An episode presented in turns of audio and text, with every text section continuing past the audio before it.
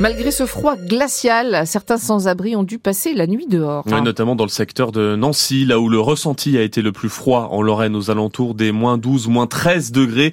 Le niveau 1 du plan grand froid est toujours activé. Les maraudes sont donc plus nombreuses et pour le Grand Nancy, ça représente 54 places d'hébergement d'urgence. Quant à l'association ARS, Accueil Réinsertion Sociale, elle ouvre ses locaux tous les jours, matin et après-midi, pour permettre aux sans-abri de se réchauffer un peu.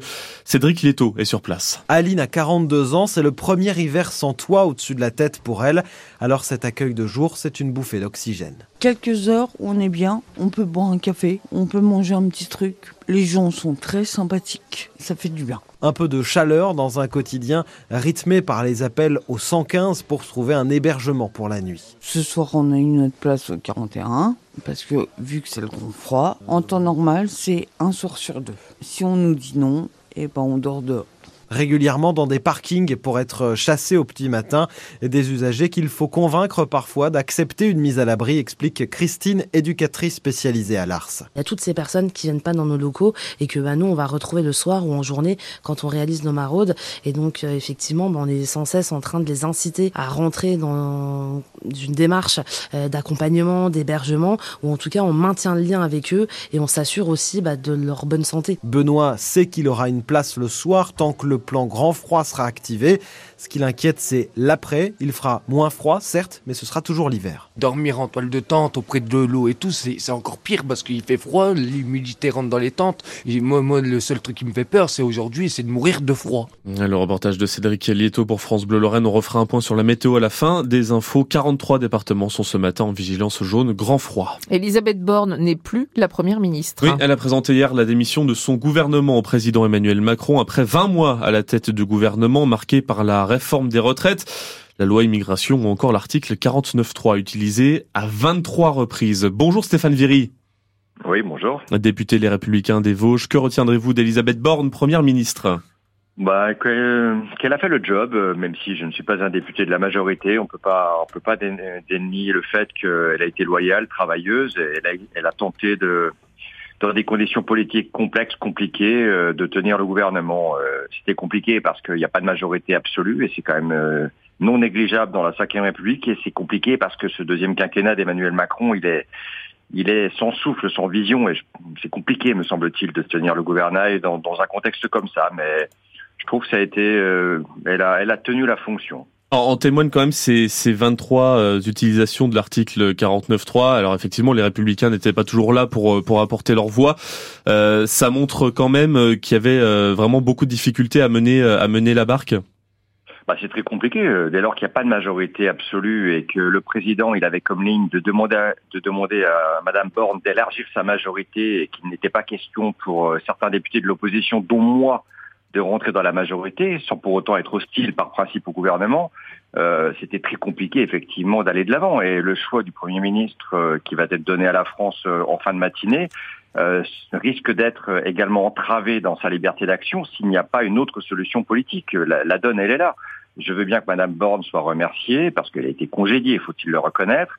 Si d'aventure euh, il n'y a pas une autre façon de porter la fin du quinquennat, d'avoir des solutions pour le pays, je crains que ce nouveau Premier ministre, quel qu'il soit, soit confronté euh, aux mêmes difficultés et ça signifie qu'il y aura à nouveau fatalement des 49-3, ça signifie fatalement qu'il y aura du chahut à l'Assemblée nationale et ça, ça me, ça, ça me pose problème. Moi, j'aurais préféré que le président Macron ils prennent acte d'une situation politique qui est celle que les Français lui ont donnée, c'est-à-dire pas de majorité absolue, qu'ils regardent comment on peut faire dans le respect de chacun, c'est-à-dire euh, il y a des députés d'opposition qui néanmoins veulent être utiles pour le pays, veulent être constructifs, et regarder comment on peut faire, et à partir de là, peut-être définir quel doit être le Premier ministre. Mais alors qui, qui justement peut endosser cette euh, responsabilité selon vous? On entend beaucoup le nom de Gabriel Attal ce matin.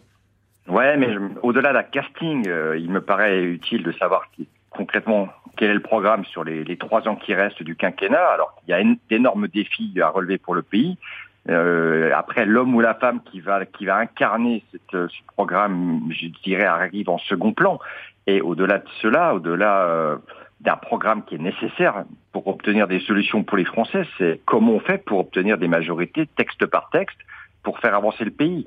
Euh, je pense que le président il met les choses à, l'envers. Il aurait dû tenter, me semble-t-il, après l'épisode de la loi immigration où on a vu qu'on était au bout d'un cycle, qu'il fallait faire autrement, je pense qu'il aurait dû tenter de faire, de faire, de faire autrement. Moi, je l'avais dit publiquement à plusieurs reprises par voie de presse.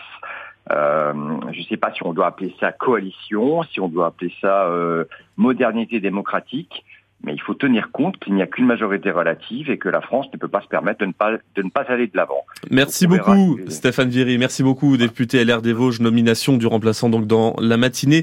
Vous avez euh, également pu entendre l'opposition NUPES hein, dans les infos de 6 heures, la députée insoumise de Pont-à-Mousson, Caroline Fiat, demandait sur France Bleu Lorraine du changement dans la feuille de route du gouvernement. Le député nancéen de la majorité, Philippe Guimard, répondra à 8 h 7h06, un mort et un blessé grave dans un accident de la route à Monturul-Sec dans les Vosges. Un choc frontal dans le col du Poirier en direction de Vitel. Un premier conducteur de 80 ans est mort avant l'arrivée des secours.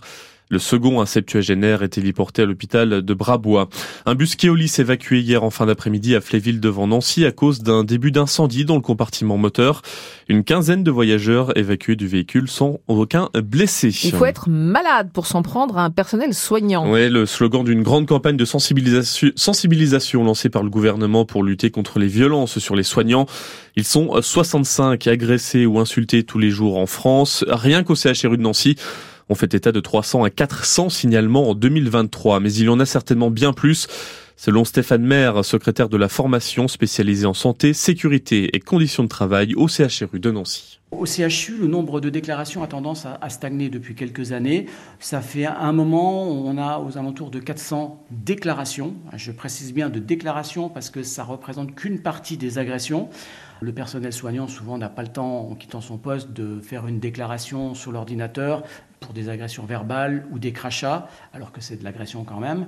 Donc, ils sont plus sensibilisés sur les agressions physiques. Donc, on a 400 déclarations officielles, mais la tendance, par exemple, le service de sécurité sur l'année 2023 est intervenu plus de 700 fois entre Brabois et Centrale pour des situations de violence. Violence dans les services de soins avec des patients, mais violence aussi avec des familles et violence dans les services d'urgence, que ce soit les urgences adultes sur l'hôpital central ou les urgences pédiatriques sur l'hôpital d'enfants. Et on en reparlera à 7h45 tout à l'heure avec le docteur Clotilde Latarche coordinateur qualité et gestion des risques au CHRU de Nancy. Les plus anciens l'avaient aperçu au stade Marcel Picot en 1990. la légende du foot allemand Franz Beckenbauer est morte hier à l'âge de 78 ans. Il coachait à l'époque l'Olympique de Marseille. Michel Platini a d'ailleurs euh, salué un, ami, le Kaiser, a remporté deux ballons d'or et une Coupe du Monde dans les années 70. Et puis du hockey sur glace ce soir pour les Whitecaps d'Épinal.